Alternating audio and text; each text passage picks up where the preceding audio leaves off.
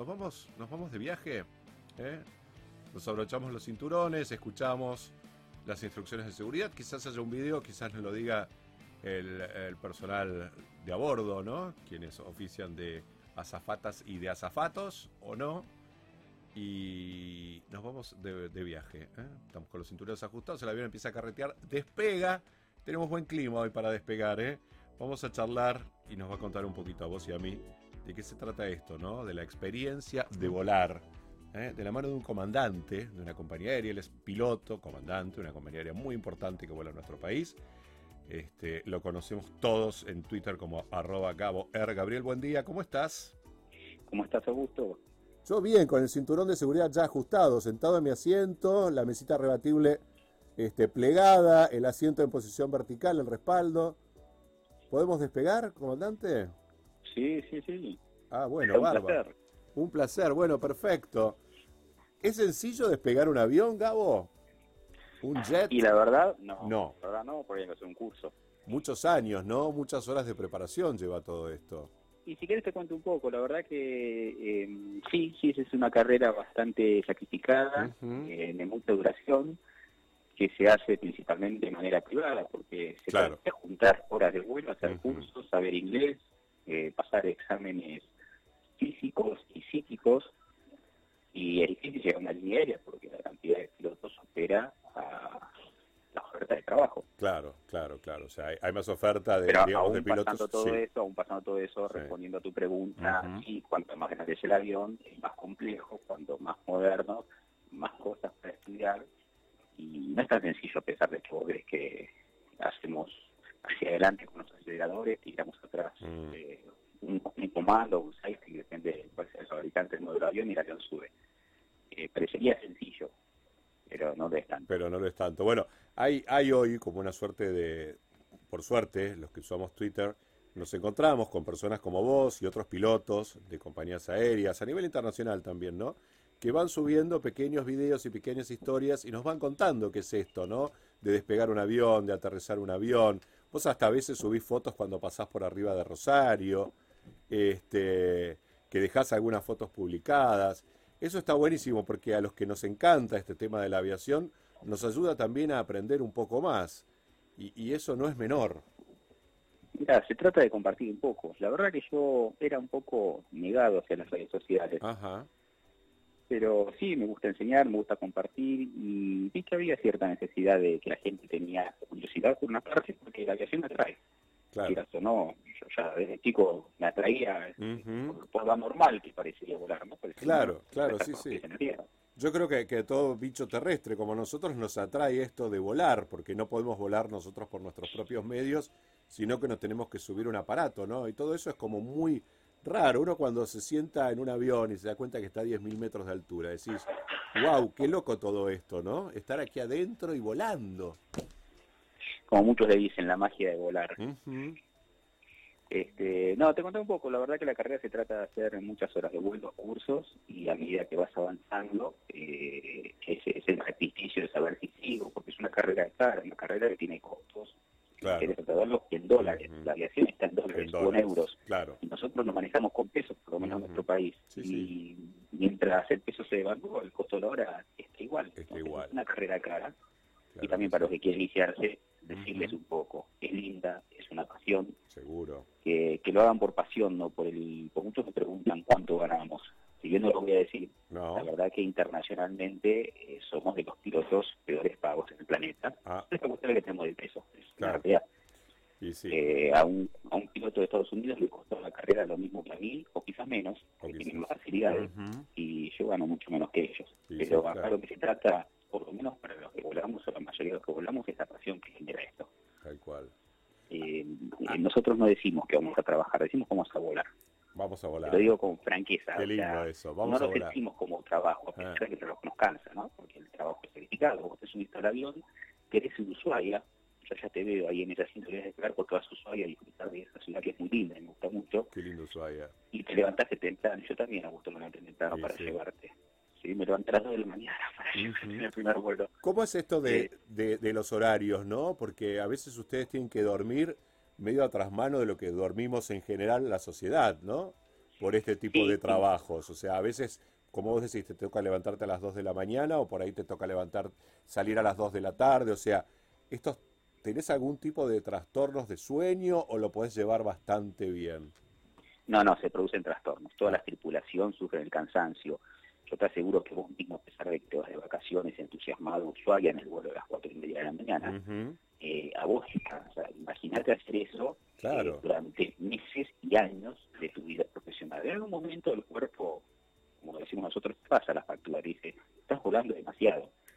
Sigue siendo lindo, sigue siendo una pasión, pero cansa mucho. ¿Por qué? Pues si yo me levanto a las 2 de la mañana y me recomiendan los médicos ocho horas de sueño, significa que me tuve que acostar a las 6 de la tarde. Claro, tal cual. igual cada cuerpo humano es particular, no significa que tenga que dormir horas, algunos necesitan dormir 10, otros con cuatro se arreglan. Sí, sí, sí. Lo importante es estar descansado y estar consciente en el vuelo, eso sí, lo hacemos. Pero el cansancio llega, es decir, vamos entusiasmados, vamos a volar, este, hay adrenalina, eh, podemos hacer todas las cosas, pero cuando terminamos la serie de vuelos, ahí notamos el cansancio, el cuerpo se afloja de una manera y notamos el cansancio. Y si los horarios son variados, porque tengo el vuelo a las 4 de la mañana, después tengo un vuelo a las 6, quizás descanso un día, después tengo un vuelo eh, a las 6 de la tarde que me deja medianoche en el aeropuerto, o eh, peor, también hay vuelos que, se hacen durante toda la noche.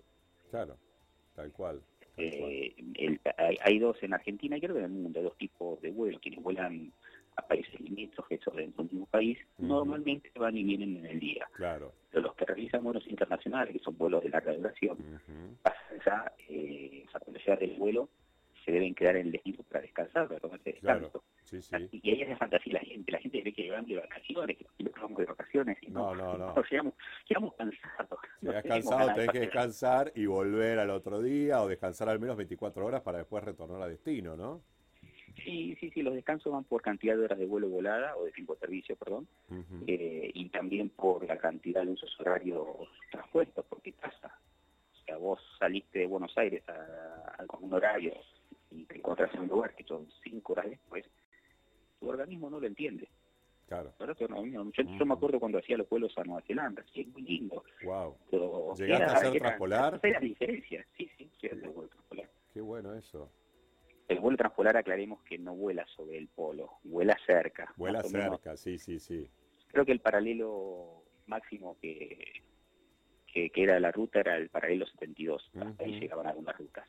Pero eh, las temperaturas son bastante bajas, ¿no? Tal cual, sí, sí, seguro. Seguro. pero no, es muy, lindo. Así que sí, abrochate el cinturón y, y despegamos. Dale, Ushuaia, es una pista complicada que dicen muchos por los vientos cruzados y demás. Sí, es un aeropuerto, más que pista sí, hay aeropuertos que se los califica de, de alta, de complejidad alta, medio y baja.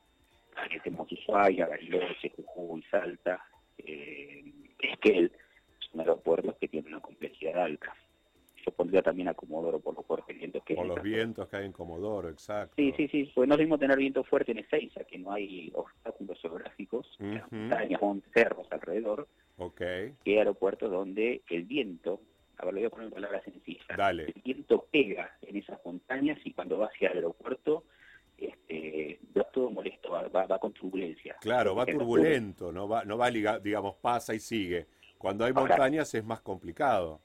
Sí, pero que la gente se quede tranquila, por mm, favor, porque el avión está preparado para, eso. Y nosotros estamos entrenados para eh. en turbulencia. Y cuando no nos gusta algo, o cuando algo no sale como debió salir o como queríamos, hacemos una maniobra que se llama aproximación frustrada. Volvemos otra vez al aire, no tocamos pisar, vamos otra vez al aire, acomodarnos, a ver si podemos hacer otro intento conoceremos un aeropuerto alternativo. Eh, siempre digo a los pasajeros cuando, cuando preguntan, cuando lo importante es llegar con seguridad, si se puede al destino mejor, pero si no, a algún lugar seguro. Y si llegamos demorado otro día, tampoco importa, lo importante es llegar. Yo sé que eh, en Argentina algunas veces uno asocia las demoras en los vuelos, en las cancelaciones, por algún conflicto gremial y no, no. No, no, no, no, no, muchas veces es meteorología, este, tenemos muchos aeropuertos que todavía le falta equipamiento y que sabemos que a veces no pueden aterrizar por esa falta, o a veces la meteorología es adversa y ustedes deciden no volar. Sí, sí, aparte Argentina es un país eh, geopolíticamente ubicado, vamos a decirlo de manera, en el fondo del planeta. Sí, estamos en el traste del mundo, como digo siempre. y, la mayor parte de la población, no, no, sé cuánto proponer, un 40%, se concentra, en Buenos Aires. En el AMBA. Exactamente. Entonces eso también le quita competitividad, competitividad sí, sí, tal cual. a las empresas que operan acá. Te pongo un ejemplo para que puedas eh, saber. Yo tuviese que ir de Lima a Salta, y vos vivís en Salta, ¿vendría a Buenos Aires para irte a Lima o tomás un vuelo que salga de Salta a Lima? Sí, me voy desde Salta, obvio. Sin ninguna duda. Ahora, la empresa la empresa peruana agarra su tripulación, va a Salta dos horas, devuelve el avión con la tripulación dos horas más y se van a su casa. Las empresas argentinas, las principales, operan desde Buenos Aires, aeropuerto de claro. Entonces, si yo quiero competir con esa empresa, mi tripulación está en el aeropuerto de Ezeiza, o que mandarle en algún vuelo a Salta, si, si lo quiero hacer continuar con ese avión, tengo que hacerlos ir hasta Lima, quizás puedan volver o no, tendría que ver el descanso, cómo está armado el vuelo, y después para regresar a Buenos Aires no podría, entonces ya tengo un costo de hospedaje eh, para esa tripulación. No es la mismo, por eso Argentina digo que es muy difícil. Es muy difícil. Eh, la gente habla y dice, no, ¿por qué los costos de otra compañía? No, no, no, es muy difícil hacerlo acá. Y, por supuesto, ni hablar de, de seguridad, por lo menos en la empresa que yo trabajo, la seguridad es lo principal no, no se escatima en gastos. Eso es importante, ¿no? La seguridad. Estos, bichos que son inmensos. Y que Yo les puedo decir, discúlpeme si algún vuelo no sale, pero va a ser con seguridad. Eso es importante. Viste que es, eh, volviendo a, lo importante, y valga la redundancia, ¿no? Uno como pasajero, cuando el comandante habla en algún momento y saluda y cuenta, digamos, un poco la ruta, qué va a ocurrir durante la ruta, porque ustedes planifican y saben, este, a los pasajeros le da como una cierta tranquilidad. No siempre hablan, ¿eh? pero la mayoría de las veces sí lo hacen. Sí, me cuentan eso, me cuentan que que a veces no hablan, tenemos, en la empresa de trabajo tenemos como normativa, pero somos humanos, quizás algún día estuvimos muy ocupados, Seguro. O tránsito en la ruta, o simplemente tenemos ganas. Pero sí, normalmente hablamos y, y, sabiendo, estoy contactado con más más con gente que quiere venir a volar o que da cursos, Tal cual. hablemos, y me acuerdo el otro día estábamos saliendo del sur, había turbulencia este, moderada. Sí. Y sí, le sale a los pasajeros, le, le, el control del primer oficial, que le era volando, pues volamos de dos. Claro. Y les hablé, les dije, se queden tranquilos, que simplemente era por cambio de viento en altura, que podría dar alguna incomodidad, pero nada más que eso. Y les tranquiliza. Sí, sí, tal cual, tal cual. Sepan que hay aeropuertos que son más turbulentos que otros. Te repito, Ushuaia, Mendoza cuando hay sonda, como Rivadavia, claro que Bariloche, que son aeropuertos que son ventosos, o sea, que, es normal encontrar vientos cuando existen producen turbulencia durante la aproximación. Hablando de turbulencias, muchos colegas tuyos, y, yo lo he pasado, qué sé yo, en algún vuelo internacional, que salís desde Seiza y a veces pasás por arriba de Rosario. Dicen que cuando pasás por Rosario es medio turbulento el asunto. No, o por esta zona. ¿Es algo común o es como un mito? No, es un mito, nunca, más, yo nunca lo había escuchado. Sí, yo lo he escuchado en un par Pero siempre les pude, les pude sacar fotos con normalidad, no sé, sí. la cámara. Sí, sí. No, no, lo que tiene Argentina, como todos los países, la, la zona que es del litoral, diría desde el sur de la provincia de Buenos Aires, un poquito más al sur, este, y hacia el norte, eh, es frecuente en la época estival las tormentas. Exacto. Pero nada más, uno en tormenta las esquiva. Claro. Ahora, ustedes... ¿Qué huecos que nos marca el radar? Nos vamos por esos huecos. Y si no, le esquivamos. Y si no podemos pasar, nos volvemos. Es simple esto. Es simple. Ustedes no pasan más por arriba, por el adentro de las tormentas. Es imposible pasarlas. por adentro de una nube sí, pero, por adentro una nube de tormenta no debería pasar. No deberías pasar. ¿Qué pasa si un avión se mete en una nube de tormenta? En una nube estoy hablando, no en una área de tormenta. La área de tormenta deja huecos, formada por nubosidad y que tiene nubes de tormenta. Perfecto. Esto insisto todo en palabras sencillas, sé que no me critique ningún piloto. No, dale. Eh, si el avión se mete en una nube de turbulencia, lo más probable y que ha pasado es que produzca turbulencia severa. No se va a romper el avión. Es no. Dependerá qué tipo de nube y cómo se meta. Pero eh, en altura yo creo que va a producir una turbulencia severa y esto tendrá que haber sido advertido por el piloto, porque hay casos, ¿eh? hay casos que se han dado, hay fotos de un avión que dejó el parabrisas todo roto, que no cerró, o sea, todo roto tiene láminas el parabrisas para que la gente se se rompió la parte exterior del parabrisas, que provocó que el piloto no pudiera ver y creo que tuvo que aterrizar en Ezeiza como si hiciera en categoría. Mm, el avión iba a Santiago de Chile y se desvió para Ezeiza. Eh, pero son casos aislados. Aislados, este, aislados, sí, sí. No sé. Como vos decís, ¿no? Hoy tiene la tecnología suficiente como para poder esquivar este tipo de cosas, pero bueno, son fenómenos naturales y a veces te sorprenden, imagino yo. Pero la tecnología está, imagino en aquellos años nosotros donde... lo vamos viendo del radar, no, no, no, sí. nosotros lo vamos viendo del radar. El, avión tiene un radar meteorológico. Hay países que además del radar del avión, como es el caso de Estados Unidos, sí. eh, que te puede, el control de tránsito te puede dar vectores, ah, para evitar las tormentas. Yo creo que muchos han viajado a Miami y nunca se han movido. ¿Por qué? Porque tienen esa capacidad, te va dando vectores y te evita las áreas de tormenta. Las áreas, exactamente. Normalmente es así. Exactamente. ¿Y cómo se hacía antes cuando no existían estos radares? Ah, no sé, Augusto, soy muy joven yo. Soy muy joven, pero digo, este, yo que me he subido a aviones desde muy chico, hace muchos años, desde el 76, que fue mi primer cruce transatlántico, que tenía nueve años y me llevaron mis padres a Italia. En esa época no había radares y volaban. Sí, sí, sí, sí, no, no, no. Imagino yo por los instrumentos, las cartas y, las radios. cuando hay radar, cuando no hay radar, tenés que volar en forma visual. Eso sin ninguna duda que tienes que hacerlo en forma visual. Eh, desconozco, realmente hemos volado antes, pero los aviones convencionales en ese año ya venían con radares. Ah, sí, no con la tecnología que mm. tienen ahora. Claro. buenos radares. Sí, con esa tecnología, además hay mucha información, aparte de los radares. Hoy los controles de tránsito aéreos tienen, tienen pues, la posibilidad de darnos información que ellos están viendo. Pero no, no, no siempre hubo radar. Cuando no había radar no se podía volar. Y, bueno, si más de un avión en esa época, que no era encumbrado ahora, me parece que se ha caído por, por estar en, algún, en alguna nube de tormenta. Exactamente, exactamente. Exactamente. ¿Y, cuál qué te produce el despegue Yo te pregunto. Ah, a mí me encanta, a mí me encanta viajar, volar. Yo soy un viajero empedernido. Trabajo para, para viajar permanentemente. Debo reconocer que a veces viajo muy tranquilo y a veces tengo una cierta intranquilidad, quizás sean momentos de cada uno emocionales, y la turbulencia me produce cierta inquietud en algunos momentos. Algunos dicen que lo duerme, depende de qué tipo de turbulencia sea. No, a mí esa, turbulencia ligera a lo mejor se hace, como decimos nosotros, un error.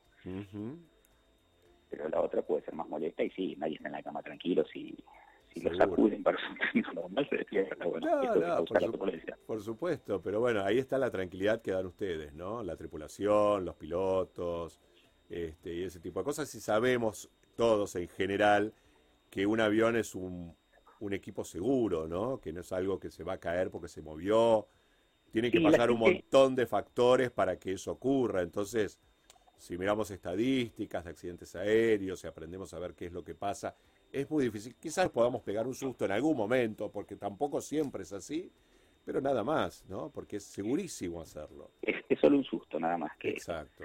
Mira, dicen que el avión es el medio de transporte más seguro y la gente creo que se refiere a eso por estadística, no solamente por estadística. a ver. ¿Qué es el medio más seguro? Porque además de la fortaleza, créeme, la fortaleza con la que está construido un avión para soportar este, cargas, eh, turbulencias, el avión se vuela mediante procedimientos claro. que, eh, que son muy estrictos y que los pilotos estamos entrenados, lo estudiamos y estamos obligados a seguirlo, aunque tengamos problemas personales, porque los tenemos. Sí, claro, son humanos, obvio.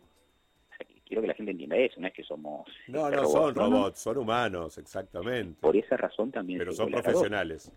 Claro, por, eso te iba a decir... El día que yo no estoy muy bien, seguramente el copiloto va a estar bien. Por eso se vuela de a dos, ¿no? La importancia de que al menos haya dos pilotos arriba en avión. Y cuando yo veo estos videos que vos subís, que van chequeando un montón de procedimientos en el despegue, también en el aterrizaje, que es de a dos todo, ¿no? Eh, sí, no solo que es a dos, insisto en los procedimientos, que se siguen procedimientos eh, y eso evita trabajar mal, o sea, eso evita hacer mal el trabajo. Bien. Porque tengo que cumplir esto. Y el avión tiene alarmas. Y si me olvidé de colocar un switch en determinada posición, y es importante, me lo va a decir el avión. no hay, no hay nada que, que tenga que decir esto es inseguro. Por eso es el medio más seguro. Seguro. Por, la forma en que se trabaja. Porque en el auto vos nuevamente no haces eso. Yo te puedo asegurar que vos te subís al auto no te fijas si tenés las cuatro cubiertas infladas. Y no. subiste del lado izquierdo y está desinflada del lado derecho, Muchas la veces un poco. Uno no chequea. la verdad, eso sí. Sí, sí, salvo en un viaje largo, que yo suelo chequearlo y demás. Por supuesto. en el avión no pasa eso. No, el avión lo revisamos, lo revisa el mecánico, lo revisamos nosotros, los pilotos. O sea, se ponen muchas miradas encima, están todos atentos. Absolutamente, absolutamente. Y que sí, sí, que viajen tranquilo. Que viaje. ¿Cuál fue el primer jet que subiste, Gabo? Eh, un Boeing 737. Un 737. Sí, sí, sí. del modelo anterior, el modelo 200. El 200, la vieja chancha, como le llamaban. La vieja chancha, exactamente. Ahora vuelo, era un modelo más avanzado, pero vuelo un 737. 737. ¿Volás el MAX también? Que en algún momento tuvo algunos problemas. Sí, lo he volado, ahora estamos eh, rehabilitándonos. De a poco, porque no hay simuladores en Argentina, eso es parte también del entrenamiento que hacemos. Ah, mira, claro. No hay simuladores en Argentina y entonces tenemos que esperar a que nos toque el turno para hacer el curso eh, el entrenamiento en el exterior. Eh, eso implica para un tripulante días de trabajo, o sea, si yo no vuelo, tengo que ir al exterior a hacer el curso y, a mí me afecta el día de trabajo. Claro, sí, sí, entiendo por eso hay cierta demora y la empresa no puede mandar a todos juntos. Me imagino, y sí, exacto, sí, sí. Eso Igual el trabajo, el trabajo, Augusto, no es solamente la jornada del día que vuelo. Claro, me subo al avión. son las dos horas y media que estoy antes eh, saliendo de mi casa para iniciar el vuelo. Nosotros tenemos que estudiar permanentemente, muchos cambios. Muchísimos cambios, vienen revisiones del fabricante, procedimientos nuevos de la empresa, situaciones que aparecen, eh, tecnología que se incorpora eh, todo eso hay que estudiarlo. cuando decís, bueno, te quiero trabajo un día, sí, si yo trabajé 8 o 12 horas, a mí porque estoy en mi casa. Sí, sí, estás, estás permanentemente como en servicio, ¿no? Sí, tampoco me quiero hacer la víctima. ¿eh? No, no, no, no, no. ¿Cómo es la actividad para...? ¿Qué es esto de que se vencen las tripulaciones en algunos momentos? Yo más o menos lo entiendo, ¿no? Pero... En términos sencillos es que iba a hacer una broma así como que no somos chicles. Es decir, tenemos un momento donde nuestra concentración, nuestro físico, se cansa. Y si se cansa, ya deja de ser seguro. Tiene que darle un descanso. Esa es la, la, situación de por las cuales nos vencemos. Y después, eh, a cualquiera le puede suceder un incidente o un accidente. Esperemos que no, pero todos estamos eh, expuestos a eso. Y vos imaginate que yo tenga un incidente y me vaya de pista, que haya excedido mi tiempo de, servicio. ¿Qué me va a decir el juez? Ah, mire, usted, hago, usted tendrá que estar descansado, no lo estaba, por eso se fue de pista. Bien. Es una situación legal de por medio. Sí, sí, tal cual. No solamente para mí, para la empresa también. Sí, sí, entiendo. Eh, la, la, reglamentación o la normativa que es responsabilidad de cada tripulante no exceder los máximos de actividad. Pero la empresa también tiene esa responsabilidad, ambos. Tal cual. Porque a veces ha pasado, a ver, te doy un ejemplo, no sé, vuelos que vienen de Europa, ¿no? Y que Seiza está cerrado, tienen que buscar un aeropuerto alternativo, suponte bajan en Rosario. Y en un momento dado se vence la tripulación y tienen que cambiar la tripulación para seguir a Seiza. Sí, sí, me ha pasado. Ha pasado. Me ha pasado a mí en un vuelo que salimos una noche a Santiago de Chile, en Santiago de Chile lo demoraron porque estaban cerrados los aeropuertos en Buenos Aires por mala meteorología. Cuando salgo de, de, Santiago de Chile hacia Ezeiza, ya casi aproximando a Ezeiza, me dice Ezeiza que no, que estaba toda la plataforma saturada y que no me podía recibir. ¿Y a dónde te fuiste? Entonces le digo, bueno, voy al parque.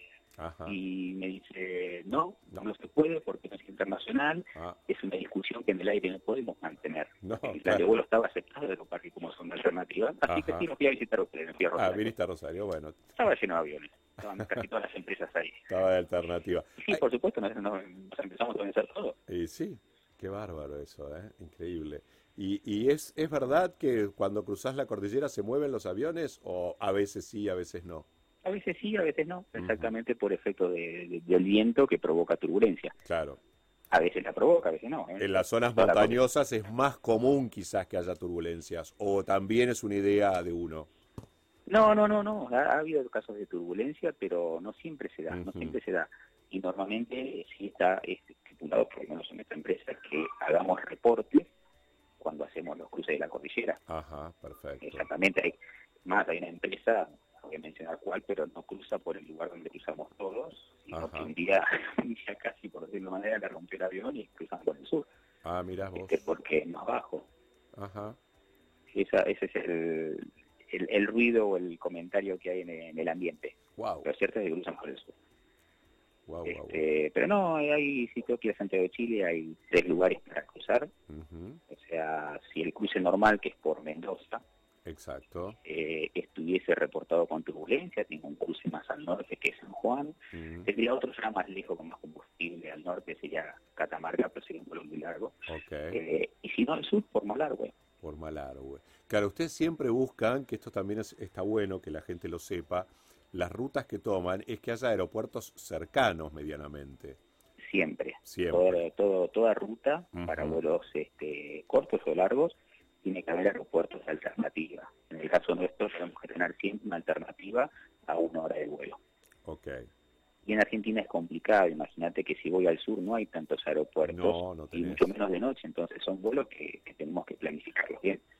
El avión se revisa. A ver, el avión realmente es muy seguro, el motor a reacción es un motor muy eficiente, comprobado. Claro. Es raro que se rompa y si se rompe uno tenemos otro, por supuesto. Sí, sí, claro. Pero es raro, es muy confiable. Esto así me lo han enseñado los, instructores cuando me dieron los cursos y yo lo comprobas, nunca tuve una falla de motor en vuelo. Es muy difícil que falle el motor también, ¿no? La verdad es que sí, puede darse. Estas cosas que ocurren, puede darse, sí, es un motor, es como cualquier cosa. Y, y lo mismo a veces, qué sé yo, se despresuriza la cabina. Nunca me tocó una despresurización ni, ni que se pare un motor. He, he volado mucho en mi vida, debo ser sincero, y, y he tenido esa, no sé si suerte, pero por supuesto sabemos que no es común que esas cosas ocurran. Bueno, no, no, no, La verdad que no es común, sinceramente no es común poder viajar tranquilos, no, es raro que se rompa un motor o, o sea, que se dañe realmente, que haya tenido un vuelo o que se produzca la presurización. Hay casos, sin leer, hay casos, pero no son para nada habituales. Sí puede el avión tener fallas menores, como las tiene un auto. Sí, Eso se arreglan, hay procedimientos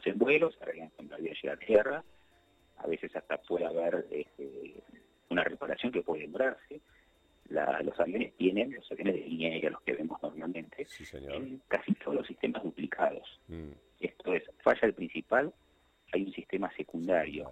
Y aún así, si falla el secundario, el fabricante da algún tipo de solución para que el avión siga volando y aterrice con seguridad. Bien, bien, bien, bien. Así que eso es totalmente tranquilo. Ya a partir de esta conversación no debe tener nadie más no, por supuesto, para nada, para nada. Hay que entusiasmar a la gente a subirse a los aviones y ojalá la Argentina... Te voy a decir un dato, algo que, podrás escuchar. Escucharás que los pilotos dicen tripulación 10.000 pies, 10.000 pies en Sí, señor, 10.000 pies, sí, eso lo escucho. Eso, ¿sabes qué significa? ¿Qué significa? Contame. Ese es un aviso que se le hace a la tripulación. porque Por debajo de los 10.000 pies, que son los 3.000 metros de altura. Exacto.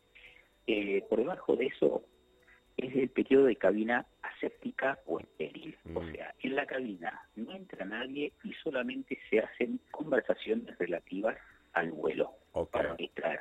¿Por qué? Porque ya más abajo hay aeronaves, están las proximidades del aeropuerto, hay más congestión de tránsito, entonces los pilotos necesitan prestar más atención. Súper atentos, claro.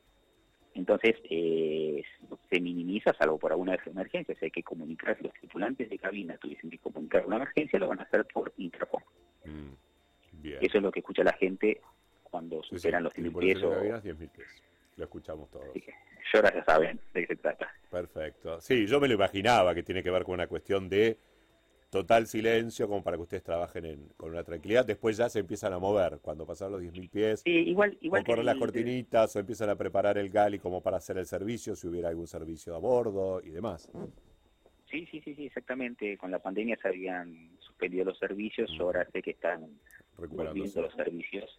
Este, que todos los pasajeros sepan que el avión no es un supermercado, el servicio es no, no, no, no, sé. no es sencillo llevar comida en un avión. Claro, no es, no es sencillo este como no reconstituirla, sino que regenerar la comida en vuelo a, a 10.000 o 12.000 metros es diferente, ¿no? Eh, cómo se producen los sabores y los aromas de la comida. Eh, no es lo mismo que comer en tierra, comer, comer arriba en avión. Aunque la tecnología ayuda muchísimo, los servicios que hoy se ven en los aviones han, han mejorado mucho, pero bueno, eso sí. ¿Ustedes comen bien o les dan más o menos la comida? No, nosotros tenemos una comida distinta a la de los pasajeros, una comida preparada especialmente para la tripulación, y en el caso de los pilotos tienen que ser diferentes, y comer en distintos momentos. Y comen en distintos momentos y comen distintas cosas, claro, por razones de seguridad. es si navega la colina por algo, que si se produce la incapacitación de un piloto, la aeronave quedaría en situación de emergencia, el piloto que queda bien debería aterrizar en el primer aeropuerto este, adecuado para ese vuelo y bueno, atender al piloto. Bárbaro. Buenísimo. Bueno, Gabo, me quedaría horas hablando contigo, pero tengo la tanda y tengo otra nota y se me va el programa. Pero bueno, te voy a volver a llamar en cualquier momento, ¿eh? pero te seguimos todos en arroba GaboEr. Ahí vas a encontrar un montón de información de esto que es volar, de un piloto de línea comercial, por supuesto. Y cuando pases por Rosario, yo a veces te pongo en el tuit, toca bocina, así te saludamos los que estamos abajo. Yo toco, pero todavía no me escucha. No se escucha. Mira, te voy a dar más. En Twitter, una vez por semana, estamos haciendo lo que se llama Twitter Space. Ajá. Este, es una charla de 20 minutos, media hora, la hacemos con arroba pato aviador. Bien. tiene una cuenta interesante si la quieren seguir. este, hablamos, eh, él se dedica mucho a escribir sobre accidentes y yo lo que hago es aportar la parte técnica, explicando esto, siempre llevando la tranquilidad de que los accidentes dejan una enseñanza, que la industria aprende de esos accidentes y bueno, les explico qué es lo que pasó y cuál fue la corrección. Un poco eso se trata. Perfecto. Aunque a veces también decide, hacemos otra cosa, hablamos de la actividad de, los pilotos, que la gente pregunta, tiene interés en saber cuánto de tu trabajo. Así que bueno, Augusto, te agradezco muchísimo. No, gracias a vos por tu tiempo. Un placer, ¿eh? Así que bueno, esperamos tenerte nuevamente a bordo de Eminentes, Gabo. Cómo no, un gusto, gracias. Un placer, que estés muy bien, ¿eh?